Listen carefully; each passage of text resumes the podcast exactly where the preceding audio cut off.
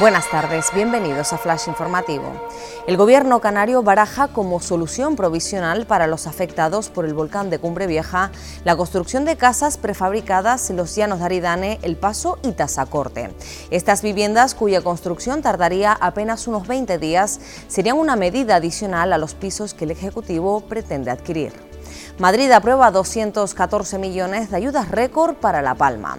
El importe del nuevo paquete de medidas se suma a los primeros 10,5 millones que ya están a disposición de la población palmera. Las nuevas subvenciones y ayudas directas se dirigen a paliar daños en viviendas locales, entorno productivo, agrícola y pesquero.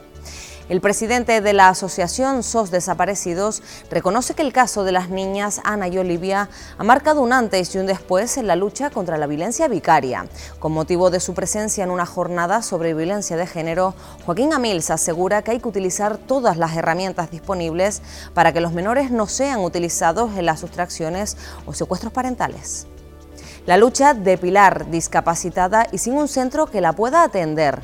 Esta vecina de Granadilla de Abona con patologías de origen neurológico que le impide llevar una vida normal y por la que posee una discapacidad reconocida del 68%, denuncia que no existe un servicio especializado donde recibir terapia en el sur de Tenerife.